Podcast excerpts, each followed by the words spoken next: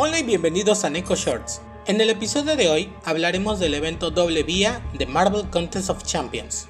A partir del día de hoy da inicio el evento doble vía. Como en años anteriores, constará de dos tipos de pistas. Para los jugadores free to play, estará activo la pista de oro, y para quien pueda comprarlo, estará la pista de platino que contendrá mejores recompensas.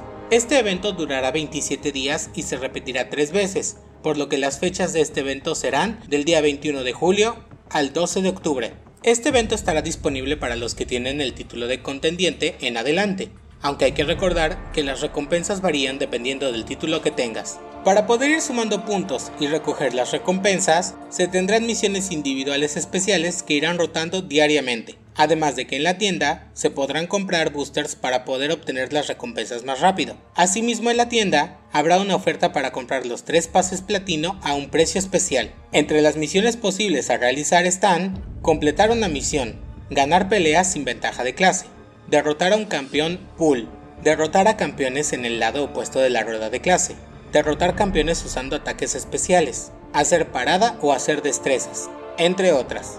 Para quien compre el pase platino y complete la pista de platino, se les dará adicionalmente el día 27 el sello de Morbius, por lo que será necesario conectarse todos los días para no perder este sello, ya que al juntar los tres, que corresponden al evento, se podrán canjear en una tienda especial por diversos premios, entre ellos un Morbius de 3 a 7 estrellas. Esto dependerá del título que tengas. Las fechas para canjear estos sellos de Morbius serán del 12 al 19 de octubre. Nos vemos pronto en el próximo Neko Shorts.